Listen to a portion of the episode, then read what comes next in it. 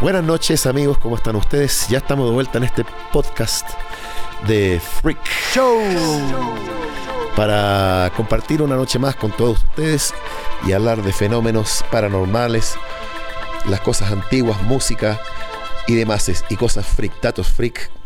Historia de la música y otras cosas también.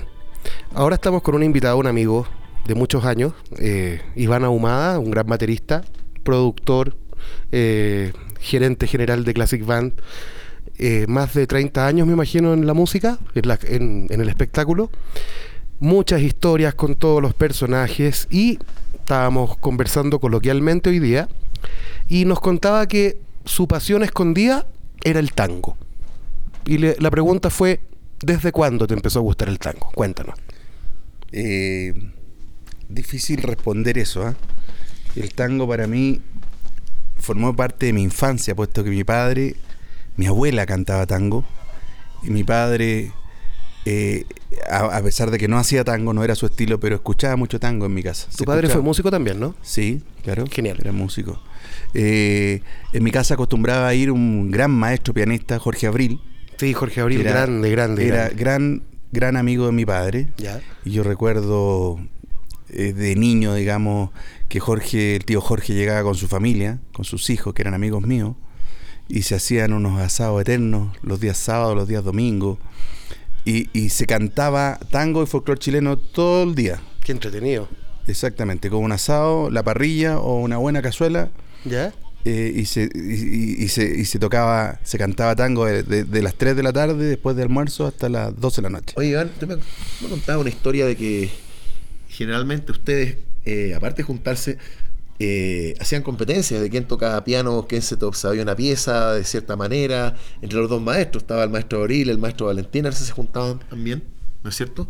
Correcto. Y hacían competencias de quién tocaba cierta pieza.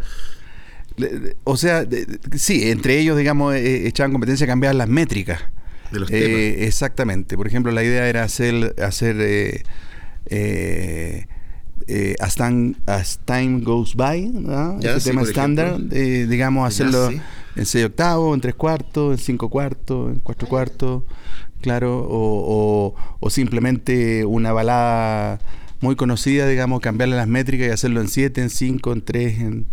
E, esa era como la, como la idea, o bien hacer una versión eh, que fuera muy, muy distinta, lo más distinta posible, pero dentro de, de una lógica. Ese era el gran maestro Jorge Abril. Jorge Abril era un pianista increíble porque tenía la virtud, a mi juicio, de que eh, trabajaba los bajos con la mano izquierda de una manera, de una manera única. Eh, era capaz, digamos, de, de, poder eh, ejecutar con una independencia melodías con el bajo sin perturbar la melodía principal que le hacía con la mano derecha. O sea, era único, Jorge Abril. Completamente independientes ambas eh, manos y ambos lados del cerebro, obviamente, porque eso, eso influye, obviamente, eh, tú ocupas diferentes hemisferios para tocar los lados, digamos, del piano. Claro. es cierto? Pero es lo que yo tengo entendido. Es, exactamente, pero quizás, eh, además de esa gran virtud que tenía el maestro Abril, era la cantidad de repertorio que tenía en su cabeza y manejaba un repertorio pero amplísimo que yo eso lo vi de niño porque la canción que tú le pidieras la tocaba inmediatamente. Por lo demás tenía oído absoluto, ¿no? claro, Claro, y, y, además se integraba mucha gente, eh, gente que no era cantante profesional, a cantar en cualquier tono, cualquier canción y lo acompañaba inmediatamente. O sea, eh, digamos, transportaba de manera instantánea, digamos. Era, era tremendo. O sea, maestro Valentín Trujillo, Jorge Abril, esos pianistas son pianistas. De los pianistas más grandes que hemos tenido aquí en Chile, de la, de la historia, junto con Claudio Rau, por supuesto, Elena Weiss, un montón de pianistas, pero estos dos en el tiempo del siglo XX, Valentín todavía nos acompaña, pero Jorge Abril era de los monstruos del piano. Exactamente. Bueno, empezaste a escuchar folclore, empezaste a escuchar tango de niño. Ahora, cuando uno va creciendo, generalmente hay gustos que los va desechando. ¿Por qué proseguiste con el amor hacia el tango hasta el día de hoy? ¿Por qué te fascina el tango? ¿Por qué te hace llorar el tango? ¿Qué es lo que tiene el tango que a ti te provoca eso? Lo que pasa es que el, tango es eh, una, una música que, que nace del, alma, el sentimiento, ¿te fijas? Eh, no te puedo explicar por qué me gusta tanto el tango, independiente de un tango o sea, me gusta el tango eh, si es instrumental, la melodía pura, me encanta, la armonía me fascina y las letras en realidad me llegan al alma. O sea, Son letras desgarradoras y siempre están a la contingencia de lo que pasa en una ciudad generalmente.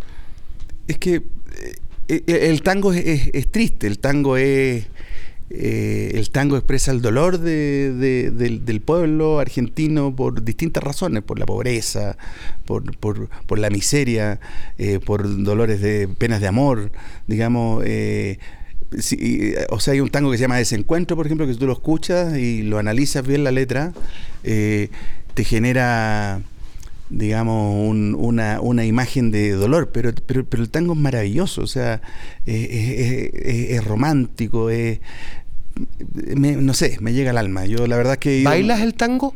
Lamentablemente no bailo el tango. No me lo encantaría bailarlo. Me ¿Y por qué no has dado ese paso? como todos los músicos, ¿te eh, cuesta mover los pies? Es una... Es una no, sí, yo, yo bailo, ¿ah? ¿Ah eh, pero, pero tango no bailo, digamos. Eh, es un reclamo que tengo de mi señora Claudia que me, me, va a hacer, digamos... Ahí estamos escuchando el tema. De, de tango. Eso es desencuentro.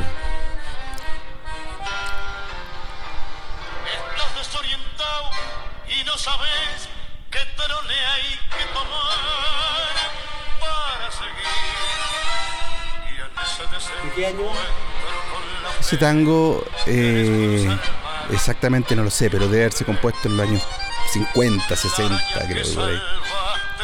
Y la versión de Goyeneche para mí es la más maravillosa. Una maravilla esta música, eh, eh, te, toca el corazón. Me, llega al alma. De hecho, e, ese tango termina con diciendo, ese, ese tango se trata de, de, una, de un tipo digamos, que nada le salió en la vida, ¿ah? que sufrió la tradición de amor, la tradición de su familia, fracasó en los negocios y al final dice que ni el tiro del final te va a salir. O sea, eh, eh digamos, entregado completamente. claro, o sea, ni siquiera trates de, suicidarte porque ni el tiro te va a salir. Entonces, eh, yo creo que son vivencias, vivencias de ellos. Eh, digamos, el tango tiene esa magia que es poesía, que que, es auténtico. ¿A tu familia, a tus hijos les gusta el tango también? Sí, sí, sí, les gusta, eh, escuchan, porque yo lo hago escuchar tango mucho, ¿Ya? Eh, pero sí, sí, les le, gusta, mis hijos son bien amplios de, de, criterio. Pero pasa algo también con el, con, el, con el tango que tiene que ver mucho con la idiosincrasia eh, de los argentinos. De los argentinos, ¿te fijáis? Eh, y si tú lo analizas bien como la idiosincrasia de todo, de todo Sudamérica, el vals peruano es triste, mm. digamos, hay música, mucha música chilena que también habla de desamor. Eh, y, y, el, y, el, y, el, tango, digamos, el leitmotiv del tango es pena. Voy a hacer un, pequeño paréntesis. En el Festival de Salsa que se hizo hace muchos años en el Estadio Nacional, aquí en Chile, estaba cantando Celia Cruz. Y me acuerdo que Celia eh, hizo una mención especial al tango argentino que inspiró de manera muy fuerte los boleros y el son cubano por el tipo de historias y por el tipo armónico también. Entonces le dio un, gran agradecimiento al tango que inspiró mucho lo que era el son cubano. Grandioso. Y yo creo que también tiene mucho que ver la manera de ser del argentino. Eh, si tú te pones a pensar, el argentino tiene mucha descendencia italiana y el italiano es intenso, las personas italianas tienen mucha, viven con pasión, viven con alma. Yo creo que eso tiene que ver también la manera de, vivir y, además de componer el tango, que todas las letras son de intensas, eh, de desamores, eh, de vidas desencontradas. Es, es, una pasión realmente el tango y, bueno, eso es por los argentinos. El tango es vida, pues, eh, ¿qué te puedo decir? A ver, el, el, el bandoneón, ¿tú sabes cómo llegó el bandoneón? El bandoneón era un instrumento religioso alemán. Los, los, a ver, eh, la historia del bandoneón se remonta, digamos, a la colonia. Llegaron a Uruguay monjes alemanes, católicos, con la idea de, obviamente, expandir el catolicismo en Sudamérica. Entonces, para poder realizar misas necesitaban órganos, instrumentos. Eh, y como no es posible transportar un instrumento a la selva o al campo, digamos, eh, eh, crearon, inventaron un órgano pequeño de fuelle y ese es el bandoneón. El bandoneón llegó a Uruguay. ¿Te fijas? El bandoneón llegó a Uruguay y luego cruzó el, río de la Plata y pasó al otro lado, digamos, y llegó a Buenos Aires. la primera etapa del tango se tocaba sin bandoneón. No era un instrumento de tango el bandoneón. Pero tampoco había piano. No había plata para tener un piano. Entonces por ahí habían unos bandoneones botados en casas de antigüedades y se le ocurrió, digamos, incorporarlo al tango y, comenzar a armonizar el tango con instrumentos, digamos, eh, de viento en el fondo, eh, eh, porque el bandoneón no tiene teclas, no tiene botones. y generaron, digamos, una, una música distinta. Ahora, el tango tiene que ver mucho con el pueblo, con la idiosincrasia, con la pobreza del argentino, con el sufrir del argentino, con, el, con los puteríos de, Buenos Aires, mm. con los barrios flightes. Y eso eh, llega al alma. A mí, me, no sé, no, no, te puedo explicar, digamos, por qué me llega tanto el tango. Simplemente camino por Buenos Aires alguna, más de alguna vez y me, me tengo que sentar, digamos, a llorar emocionado ahí porque me ahogo. ¿En caminito? Eh, no tanto en caminito, ah, ah, pero sí en, en, Avenida de Mayo, en Irigoyen. Tú me contabas hace rato, es, curioso, hay una energía especial en, en Buenos Aires y en los lugares, eh, quizá algunos conocidos, otros no tanto, pero quizá uno a veces piensa quizás en otra vida, viviste en, Argentina o uno mismo en, Buenos Aires. Claro, mira, el, año antepasado fui con Claudia, con mi señora, a Buenos Aires. Estuvimos como 10 días ahí patiparreando. A mí me encanta caminar en, eh, allá, comer cualquier cosa, digamos. no, no y, y, en una oportunidad en Avenida de Mayo, a dos cuadras de la Casa Rosada, eh, hay una, una, calle muy corta porque es muy loca la, la, la, arquitectura de las calles y todo es como concéntrico, todo lleva a, a, la Plaza de Mayo y a la Casa Rosada. Eh, hay una calle corta donde hay un monasterio, una iglesia que fue un monasterio que ahora está abierto como para restaurantes. Eh, entramos con la, con la Claudia ahí y yo me tuve que sentar porque me emocioné, me llegó, no te puedo explicar por qué. No, no, entonces la Claudia me dijo, ¿sabéis qué? Tenéis que hacerte una regresión porque a lo mejor viviste acá en otra vida. Yo no creo mucho en eso, digamos.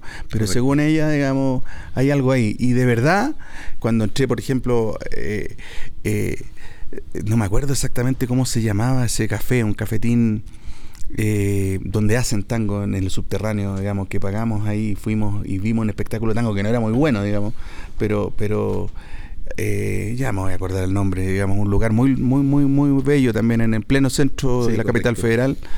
Y también me ocurre lo mismo. Yo creo que, bueno, son energías nuevas, la vida es así. Pero siempre he vivido intensamente y el tango a mí me llega al alma. Los amantes del tango, muchos bailarines, yo he escuchado, bueno, hay terapias de tango para la gente de la tercera edad. En vez de hacer ejercicios, por ejemplo, los mandan a bailar tango y les mejora el estado anímico, de hecho por la música, el hecho de tener contacto con otras personas, el hecho de abrazar, el hecho de moverse, todo eso les mejora la autoestima y realmente es sanador, el la tangoterapia. Eh, no, sé si la conocías. No, no, no tenía idea. Sí, existe hace varios años la tangoterapia y y de hecho la, gente lo ama, ama el tango. Otras personas dicen que el tango, una persona que baila bien tango es como es en la cama. También ah, mira. El, hecho de la sensualidad del tango que está ahí, siempre latente. Bueno, yo no bailo tango, pero soy una bestia en la cama, así que no creo que sea mucho. ¿eh? Bueno, en realidad esa foto que nos has mostrado de tu, de tu niñez, eh, sí, eh, eres un tanguero. Sí, claro. tanguero de corazón. Me la mandaron, ni siquiera la tenía yo. eso es lo peor, digamos. bueno, yo creo... Me, acordé el nombre del café, Café Tortoni. Tortoni. Tortoni. Quien vaya a, Buenos Aires tiene que ir al Café Tortoni. Quizá el tango que se hace ahí no es muy bueno, pero el café... El, café es espectacular. o sea, el café como local, porque es, un salón que data de mil 780 y tantos. O sea, el Café Santos era el Costanera Center al lado de eso. Exactamente. Perfecto. El, Café Santos es, un mall. Un mall nuevo. Un, mall desechable al lado del Café Tortoni. Tú ves muebles ahí de 150 años, lámparas. Unas maravillas. Y te comes, digamos, un, pedazo de torta con un café o un pedazo de pizza. Una media eh, luna. una media luna maravillosa, digamos. No, es, otra, onda, digamos. Sí, y, y el hecho de estar en ese ambiente también se disfrutan las cosas de otra manera. Fíjate que lo, que tú comentabas de eh, que tu señora te dice, haz una regresión porque algo te provoca Buenos Aires, algo te pasa que al estar acá te emocionas. Yo creo en esas cosas, fíjate. Alejandro yo creo que también. Y a lo mejor los tres en distintos ámbitos, yo me siento muy cercano al pueblo argentino. Muy, muy, muy cercano. Eh, de chico, mi mamá es tangómana, mi papá era tangómano, mi abuela era tangómana. A mí, en lo personal, el tango, tal vez por sobreexposición de mi mamá, eh, me tendió a un poco a, quitar las ganas de escucharlo. Y como yo también estudiaba otras cosas, me gustaba un poco la música de Jean-Michel Jarre, entonces como que me fui para otro lado. Pero sin embargo, otra música argentina desde eh, Charlie García, Soda Stereo, que ya estamos hablando años muy posteriores, pero en sí, siendo argentinos, manteniendo eh, la intensidad, la pasión que tiene el pueblo argentino, yo me sentía muy cercano a ellos. Musicalmente eh, quería eh, tratar de llegar a un nivel como el de ellos. me gustaba componer en base a lo que escuchaba. Charlie García, Ceru Girán, cuántos artistas argentinos que nos han movido, Alejandro. Bueno, Charlie tiene mucho de tango también en sus composiciones, escucha sus primeros discos solistas hay mucho tango en su música, un poco más escondido, no es tan directo, pero tiene mucho, mucho de tango. Cero Girán también, tiene pasajes claramente tangueros. Eh, ¿Para qué te voy a decir Fito Páez también? y solo de giros. Giros totalmente, es totalmente tanguero. Y ellos introdujeron un poco el tango al, a la música rock o pop de, esa, de aquella época, pero siempre han sido influenciados por el tango. Bueno, Alejandro, hay una película, un film que yo te, te dije, te sugerí que lo viera, que se llama Sur que fue hecho al final de la dictadura argentina en, en, en, 1985, diría yo, 86, y ahí actúa Roberto Goyeneche. Eh, en unos episodios muy cortos, pero canta, hay varias canciones. La película se llama Sur, en razón de un tango de Daniel Troilo famoso que se llama Sur con, eh, con eh, digamos, recuerdo con letra de Homero Mansi. La veremos. Y, Tú me contabas ahí que está en YouTube, ¿no es cierto? Exactamente. Está en YouTube, se la recomiendo. Eh, a todos los amigos ahí. Colocar película Sur, vincularlo con Goyeneche y está completa. digamos, y ahí incluso actúa Fito Páez. Mira, me parece. Claro. Ahora, lo que pasa es que creo yo que, digamos, eh, hay un mundo por descubrir cuando uno mira hacia el otro lado de la cordillera en cuanto a la música, porque la música argentina del norte es maravillosa. Tremenda. Es maravillosa. Y ni hablar, digamos, del chamamé y todo lo que se hace en el sur. Ah, una eh, cantidad eh, de música en Argentina impresionante. Yo les voy a contar una anécdota, bueno, no sé si viene tanto el caso, pero yo les conté hace un poquito que yo trabajaba en el sur, en el verano, y yo tenía muchas ganas en aquella época de escuchar el Festival de Viña ya estaba en los veranos, durante febrero, y yo trataba, yo estaba bastante alejado de la, de la civilización, trataba de buscar en las radios AM quién transmitiera el Festival de Viña, pues me encantaba escucharlo. Bueno, no encontraba absolutamente ninguna radio AM chilena que transmitiera el Festival de Viña, pero escuchaba a través de las radios AM, se alcanzaban, porque yo estaba, no estaba tan, tan lejos de Argentina, escuchaba radios argentinas transmitiendo, aparte del Festival de Viña, diferentes festivales en Argentina el mismo día, estaba el festival. Eh, estaba, hay uno que es bastante conocido, que era el festival de eh, Cosquín. Estaban tocando los chorchaleros ese día. En otro festival está tocando La Soledad. En otro festival está tocando Charlie García. El mismo día, diferentes festivales en Argentina. Y, aquí, y acá en Chile no había manera de escuchar el Festival de Viña, que es el festival más grande de supuestamente Sudamérica o de. Y los argentinos, ese mismo día. Bueno, pasó una semana y la otra semana lo mismo. Otros festivales con otros artistas y haciendo giras. Qué manera de tener una cultura, qué manera de tener música a los argentinos y qué manera de apoyarla y haber festivales y, y movida musical en Argentina. Es increíble. Claro, yo creo que tiene que ver con, una, con un tema sociológico. Eh, en, el, en, el, sentido de que el argentino eh, goza de más derechos sociales que le permiten disfrutar la vida por vivirla vivir por vivir, digamos. Se puede dar el lujo, digamos, de, de, estar menos estresado, de estar menos agobiado con las deudas, de estar menos eh, menos eh, cagado, digamos. Ahí, tocamos un poco lo que es la educación. Eh, en Argentina sobre todo. La educación es gratis, la salud, digamos, eh, puede tener muchos mucho reproches la salud argentina, digamos, eh, injustos creo yo, pero, pero voy a contar una anécdota. Por ejemplo, yo uso lentes de contacto. ¿Ya? Tengo una miopía muy, muy, muy severa. Y en una oportunidad en Buenos Aires se me perdió un lente de contacto. Entonces eh, pedí ayuda a un taxista, le dije, como que no, no veo nada, digamos. ¿Mm? Entonces tomé un taxi y le dije al taxista, por favor, llévame a un lugar donde hagan lente de contacto rápido, eh, blando, que si yo, alguno que me pueda salvar, digamos, en esta situación. Me quedan varios días ya. ¿Ya? El taxista me dice, mira, eh, ándate al, al, Centro Oftalmológico Santa Lucía, que no me acuerdo que era en el barrio Palermo, parece. No, no, estoy seguro, digamos, pero se llama Centro Oftalmológico Santa Lucía. Entré, saqué un número, a los cinco minutos me atendieron dos oftalmólogos, me tomaron la dioptría, me dieron una receta, caminé a dos cuadras y me mandé a hacer el lente. Al otro día lo tenía. Igualito gratis. que acá, ¿no? Igualito que en Chile. Igualito que en Chile. Gratis. Eh, gratis. Gratis. Y, siendo extranjero. Siendo extranjero. Tienen un, un, un, digamos, un, un seguro ellos, digamos, una, eh, un seguro social que cubre a los extranjeros. De hecho, por ejemplo, hay unos comedores en Buenos Aires que para la gente que ya no tiene que que echarse el estómago, digamos. Ya, ya no, no, tienen una luca para comprar ni un completo, digamos, ni, ni, ni, ni, la, ni una media luna, van a un comedor y le dan almuerzo gratis. Gratis. increíble todos los días se da almuerzo gratis en varios puntos de la capital federal en Buenos Aires. la ayuda social es, impresionante. Exactamente. eso te hace entender, digamos, del por qué disfrutan tanto los festivales, la música. Quizás tienen resuelta, tienen, resuelta la, tienen resuelta la salud, tienen resuelta la educación. ¿Te has dado cuenta un detalle? El argentino, por ejemplo, puede tener un mango para comer mango para, para, vivir. Y sin embargo, sin embargo, se van a tomar un café y se van a discutir de política, se van a ah. conversar. Siempre, siempre los restaurantes pasan llenos en Argentina con la situación que han tenido últimamente y siempre han tenido en los últimos cinco años. Siempre los restaurantes están llenos, las veces que ellos siempre repletos, porque la gente guarda su platita aún así para ir a comer algo fuera, para, o, para hacer el ejercicio de conversar. Claro. Conversar es muy importante, sí. Bueno, acá, acá las familias chilenas tienen que hacer el cálculo de, de, de, poder gastarse esas luquitas en disfrutar una tarde entera, digamos, una noche en un restaurante y conversar, o, o pagar la universidad, o pagar la salud, o pagar los remedios que son carísimos. Eh, en fin, bueno, es otro, es otro sistema de vida, pero... Pero ponles una cumbia. Ah, claro. la disfrutan igual. Claro, claro, claro. Ahí hay, hay, hay algunas divergencias ahí con la cultura del lado. Sí, creo yo que son distintas. ¿eh? Sí, completamente.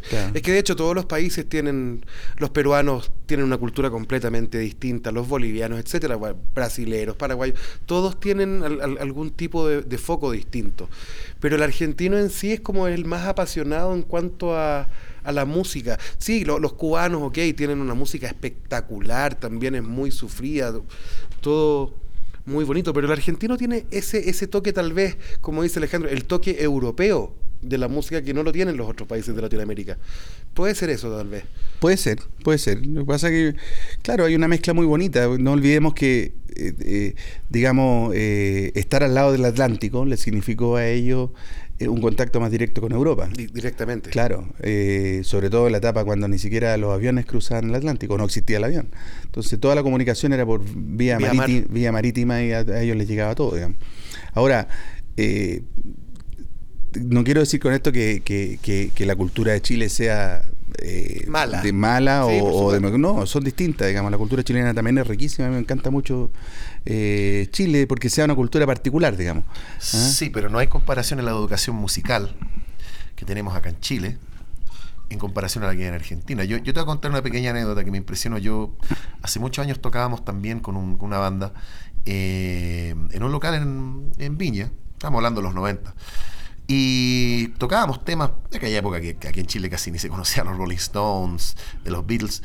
Y los chilenos pasaban, pasaban como desapercibidos. Pero en ese local llegaba mucho argentino. y, una tarde llegó un argentino con su hijo. Y el, el, chico, de haber tenido unos 6, 7 años de edad, pregunta, ¿te sabes el solo de tal tema, los Rolling Stones? Y yo quedé, pero impresionado. Como un chico de esa edad o sabía hasta qué acordes hacía, eh, qué instrumento, el guitarrista, ese lo hace el Mick Taylor, el guitarrista de los... Un chico de 6, 7 años me preguntó eso.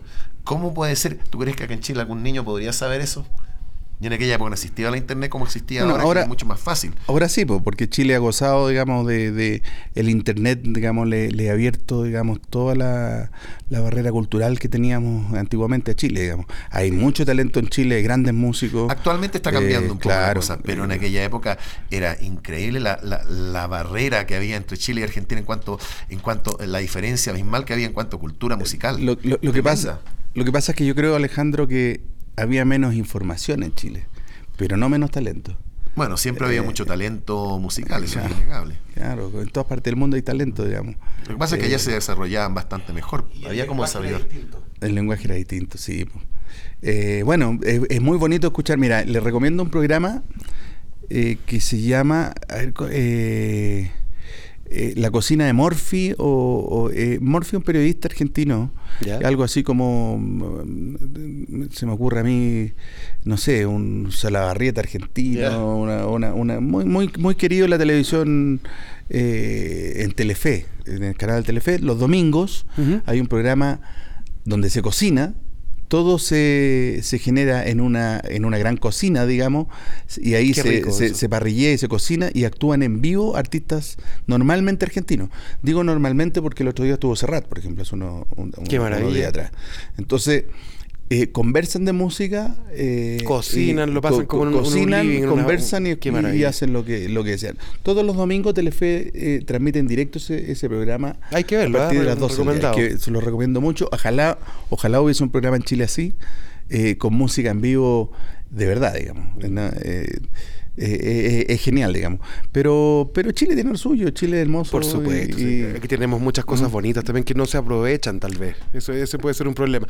Y hay, y hay una cosa también que lo, analizábamos cuando yo estudiaba en la escuela moderna, eh, era el por qué era, las letras argentinas son tan diferentes de las letras hechas en Chile. ¿Cuál era el motivo? Eso, eso lo preguntó un profesor. ¿Por qué? ¿Ustedes por qué creen que las letras son tan diferentes en la manera de expresar? Y nosotros nos decíamos, ¿por, ¿y por qué las canciones son tan distintas? E, y es una cosa de lenguaje. Hay, hay, por ejemplo, la palabra voz soluciona mucho el asunto del fraseo de, muchas cosas que uno pueda escribir, en, vez de decir tú. El decir voz eh, lo puedes conjugar con otras palabras y, y, se les abre un abanico un poco distinto. Eso también la herencia italiana en el lenguaje. Claro, pero también el argentino usa mucho eh, argentinismo, digamos, eh, en, en, sus canciones, digamos. Quizás hay, hay, más musical, ¿no?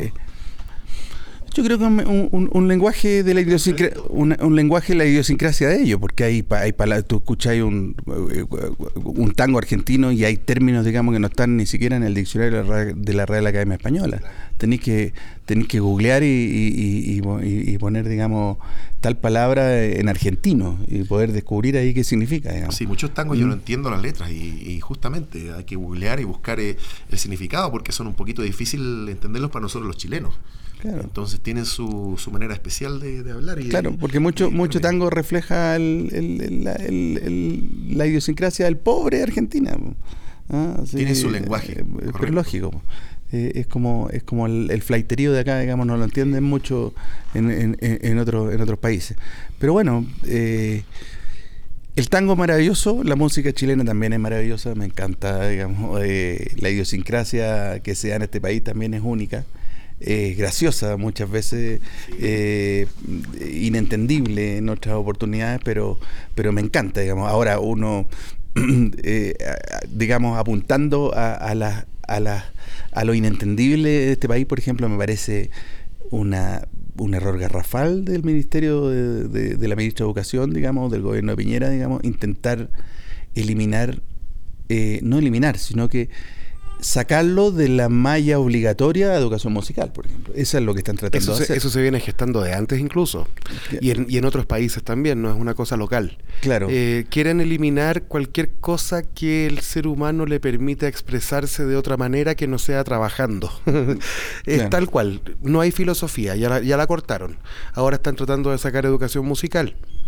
Eh, educación cívica también la están sacando. Entonces, en el fondo, sea un excelente esclavo, no piense y, sus sentimientos asúmalos como pueda. Educación física, quieren eliminarlo con, con todo lo que significa, digamos, el problema de obesidad infantil en este país. O sea, Ahora, en lo eh, estricto, la educación física acá es un chiste. En, en China, por ejemplo, la educación física en Japón es todos los días durante una o dos horas al día para todos los niños. Aquí en Chile 45 minutos o dos tantas de 45 minutos una vez a la semana y salten 10 minutos eh, es un chiste. Realmente en, este país por lo menos, si no van a hacer un cambio radical en la educación física como lo hacen los orientales, que dediquen eso por, a, música o a artes, pero es, sacar todo lo posible. Eso es lo que están buscando. Ahora, cuando uno analiza, digamos, la importancia de la música en la idiosincrasia de un pueblo, es vital, es fundamental. O sea, todo, la, todo programa de televisión, todo comercial tiene música. Tú vas a un supermercado y si observáis bien, digamos, eh, eh, o sea, cuando no está la música, encuentras extraño el ambiente, digamos. Sí, yo creo que hay una música de fondo, hasta cuando vas al dentista, digamos, te, te, te, te, te, pule, los dientes y hay, y hay, una música y hay, una música de fondo en el metro, en la micro, en los celulares, la música es todo, entonces el tratar de, de intentar, digamos, eh, bajar eh, al, al, nivel de optativa la música en el colegio es un error cultural gigante. Sí, eh, y, ¿Eh? bueno, por otro lado también hay mucha responsabilidad de los papás, porque dejan la responsabilidad en manos del gobierno de turno, sabiendo que es principalmente la familia la que se tiene que preocupar del desarrollo de los niños. Si bien el colegio no te entrega algunas herramientas, el papá es el responsable de hacerlo. Pero se descansa, e-, ese es el problema, yo creo un poco, se descansa un poco en lo que te entregan y no en lo que tú puedes ofrecer. Claro, lo que pasa es que el, sistema económico que nos rige es un sistema absolutamente, desde mi punto de vista, mi humilde punto de vista, un sistema eh, muy cruel. Completamente de acuerdo. Eh, acá se obliga a la familia a pagar la salud, se obliga a pagar la educación, se obliga a pagar las carreteras, se obliga a pagar todo el impuesto del mundo, se este obliga por todo. Eso este lleva, eso este lleva a que papá y mamá tengan que trabajar. Sí, por supuesto. encargarles, digamos, a los hijos el cuidado a un tercero, mucha, incluso a veces extraño, ojalá sea la abuela, digamos, pero, pero no siempre se puede dar. Y llegan los papás a las 9, 10 de la noche, tuvo muertos de llegar con ganas de enseñarle algo de música a los niños, ni siquiera de conversar ni de compartir. Llegan con ganas muertos de sueño, que es una cosa totalmente humana, para trabajar el siguiente día y rendir. ¿Eso es vida? No. Entonces los chicos se crían solos. Se crían solos. Con el internet, con la nana. Eh, eh, eh, exactamente, y con juegos, digamos, de, de estos juegos. Claro, exactamente. Entonces es un desarrollo cultural muy, muy, muy limitado. Digamos. y eso ocurre con papás profesionales, papás no profesionales, en fin.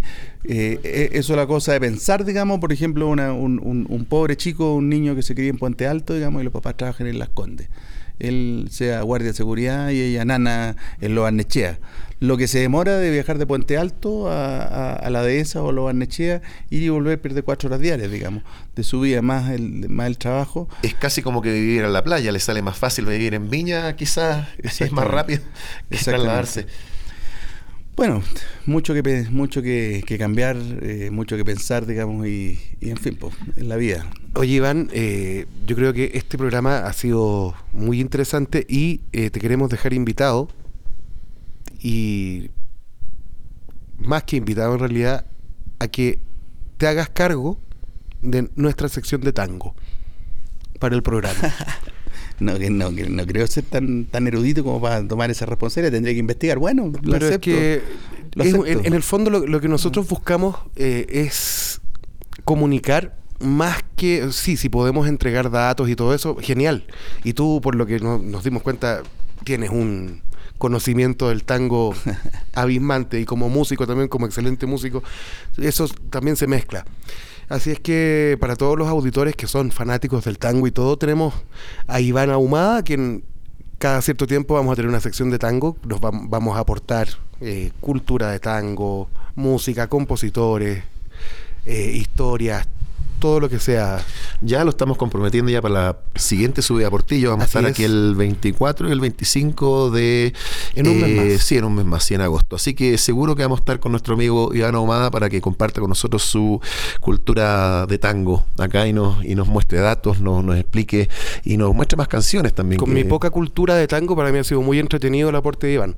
Sí, totalmente, ha sido muy interesante. Muchas gracias a Iván. No, un gusto estar con ustedes muchachos ahí, compartir con, con mi colega, grande músico, amigo del alma, Alejandro Trepiana y, Marcelito, digamos, gran valor y, espero que, que, se forje ahí una amistad bonita. Así que un abrazo muchachos de corazón y muy buenas noches. Muy buenas noches.